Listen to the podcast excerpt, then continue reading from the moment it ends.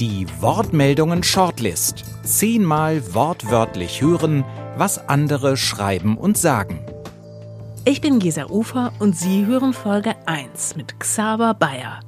Geboren 1977 in Wien, studierter Germanist und Philosoph und preisgekrönter Romanautor.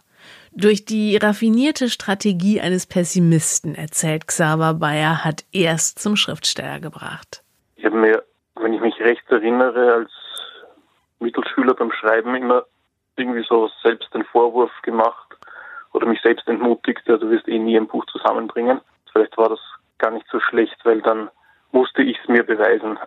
Jetzt haben Sie vorgelegt den Text namens Die Apokalypse des Lukas.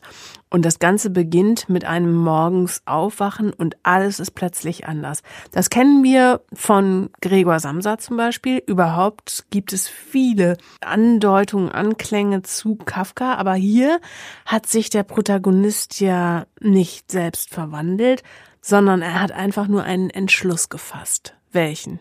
Na, der Entschluss des Protagonisten ist eine sensorische Absonderung und in dem Fall äh, die Verweigerung, die Augen zu öffnen. Insofern ist das, was dem Gregor Samsa bei Kafka widerfährt, meinem Protagonisten eine selbstgewählte Transformation. Nun heißt der Text schon die Apokalypse des Lukas und da schwingt ja gleich im Titel dieses biblische Gleichnis mit. Gibt es in der Bibel eine Apokalypse des Lukas? Nein, wir kennen ja nur die vom äh, Johannes, aber es gibt im Lukas-Evangelium einen Ausschnitt, das ist bei Lukas 11, 33 bis 36 steht vom Licht und vom Auge. Aber Bayer dieses Augenversperren und im Grunde zum Gefangenen unbekannter Mächte werden, freiwillig. Ist das nicht ein Muster, das die meisten von uns vielleicht wiedererkennen sollten? Von sich selbst? Man könnte das ja sozusagen als Allegorie auf uns moderne Menschen lesen, die wir freiwillig, Vogelstraußartig nicht sehen, nicht riechen, ja. nicht schmecken, was mit uns passiert und in welche Richtung wir uns hier bewegen. Ja, genau so sehe ich das auch. Und hier liest Xaver Bayer ein Stück aus seinem Wortmeldungentext Die Apokalypse des Lukas. Eines Morgens, wenn ich in meinem Bett erwache, schlage ich nicht wie gewohnt meine Augen auf. Ich liege nur da, merke, dass ich nicht mehr schlafe, folge aber nicht dem lockenden Impuls, dem ich schon tausende Male gehorsam und anstandslos gefolgt bin, zugleich mit dem Öffnen meiner Lider die Wirklichkeit in mich eindringen zu lassen, ähnlich wie ein Becken sich mit Wasser fluten lässt. Nein, an diesem Morgen bleiben die Schleusen geschlossen.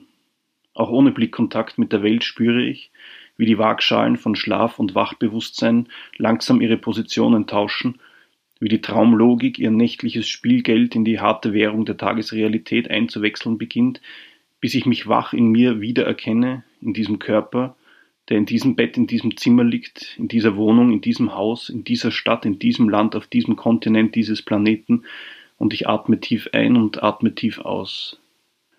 Von der Straße höre ich durch Fenster und Vorhänge gedämpft den üblichen Autoverkehr und von weiter weg Baustellenlärm. Aber auch dieser ist nicht laut genug, das hochfrequente Rauschen in meinen Ohren zu übertönen, mit dem ich seit einiger Zeit morgens erwache, genauer gesagt seitdem meine Arbeit in der Bank ausschließlich vor dem Bildschirm stattfindet. Dieses Sirren scheint noch stärker zu werden, wenn ich mich darauf konzentriere, deshalb versuche ich in diesem Fall meist meine Aufmerksamkeit auf etwas anderes zu richten. Also konzentriere ich mich darauf, was von draußen in mein Schlafzimmer dringt, das Dröhnen der Autos und das dumpfe Knattern eines Presslufthammers in der Ferne.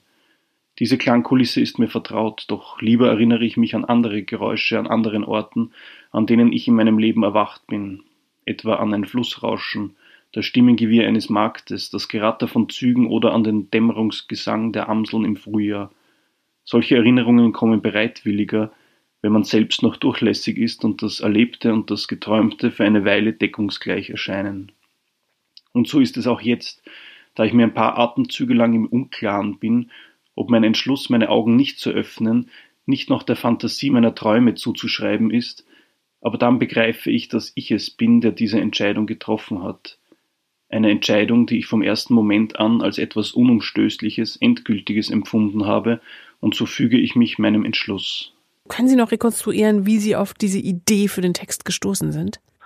Ich glaube, das kam wirklich daher, dass ich eines Morgens aufgewacht bin und mir gedacht habe, was wäre eigentlich, wenn ich das, äh, wenn ich meine Augen wieder nicht aufschlage.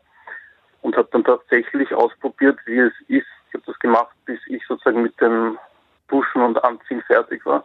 Jeder sollte das mal ausprobieren. Es ist gar nicht so einfach und man, man, man lernt da viel über, über Wahrnehmung. Wie kann grundsätzlich Literatur helfen, die Welt zu einem besseren Ort zu machen?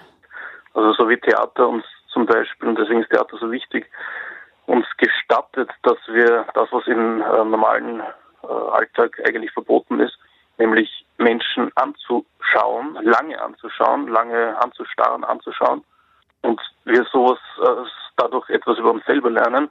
Bei Literatur ist das, wenn ich mich an meine ersten Lektüren erinnere, war ich, äh, was das Schöne für mich und das Interessante oder auch das Erschreckende oder Erschütternde, in, auch im positiven Sinn, dass ich gesehen habe, dass äh, andere Leute auch so, entweder auch so Gedanken haben wie ich, von denen ich ja jetzt gar nicht wusste, dass man die auch irgendwie äußern kann oder darf. Und äh, man hat einfach gesehen, was es noch für, für Anschauungsmöglichkeiten der Welt gibt. Das, äh, Kunst macht, es macht alles viel weiter und offener und äh, macht uns, glaube ich, deshalb auch zu verständigeren Leuten und das ist ja wichtig im Umgang miteinander, auch bei unterschiedlichen Anschauungen oder Überzeugungen. Wer oder was macht Sie gerade zurzeit wütend? Hm, da gibt es viel, was soll ich sagen, die nach wie vor ungebremste Zerstörung der Natur, die, obwohl wir es längst wissen, einfach weitergeht. Und die Bemühungen der Politik zielen ja auch nur auf das Business ab und sind immer noch äh, lobbyhörig den großen Industrien. Und äh, das macht mich immer sehr wütend auf jeden Fall. Ich mache mir, mach mir mehr Sorgen über die Zerstörung der Natur als über die, dieses äh, Corona-Lehrstück, dem wir gerade beiwohnen. Und wer oder was gibt Ihnen Mut? Abgesehen von guten Büchern, die einen wieder irgendwie daran erinnern, dran, was wichtig ist im Leben, ist es irgendwie das Gespräch mit Menschen und äh, hin und wieder eine Umarmung. Xaver Bayer war das mit seinem Wortmeldungen-Text Die Apokalypse des Lukas. In der nächsten Folge unseres Podcasts stellen wir Ihnen Marius Goldhorn seinen Text Am Hang vor, in dem Peter Handke auf die RAF trifft. Alle zehn Shortlist-Texte können Sie nachlesen auf der Webseite wortmeldungen.org. Der Wortmeldungen Literaturpreis für kritische Kurztexte wird jährlich von der Crespo Foundation verliehen.